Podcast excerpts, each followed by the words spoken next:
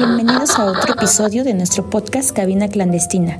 Hoy vamos a hablar sobre una denuncia presentada por Pemex contra los habitantes de Donají, Oaxaca. Comenzamos. La situación se desarrolló en Donají, una comunidad en el municipio de Matías Romero, donde pobladores tomaron medidas drásticas en medio de una crisis provocada por una fuga de amoníaco.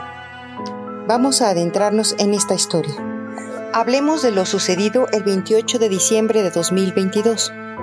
En ese día, al menos 300 pobladores de Donají retuvieron a tres funcionarios de Pemex, a la presidenta municipal de Matías Romero, Obdulia García, y a tres funcionarios estatales conocidos como delegados de paz. ¿Por qué tomaron esta medida?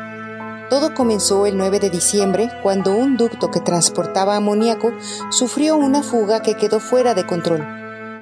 Las comunidades de Donají y Tolosita, junto con otras en San Juan, Huichicobi, tuvieron que abandonar sus hogares y vivir en la población de Palmares debido a los riesgos que la fuga presentaba. La molestia creció entre los pobladores cuando nadie parecía estar tomando medidas para solucionar la fuga. Por lo tanto, durante una asamblea convocada por la presidenta municipal, retuvieron a siete personas, incluidos los enviados de Pemex, quienes fueron liberados después de algunas horas.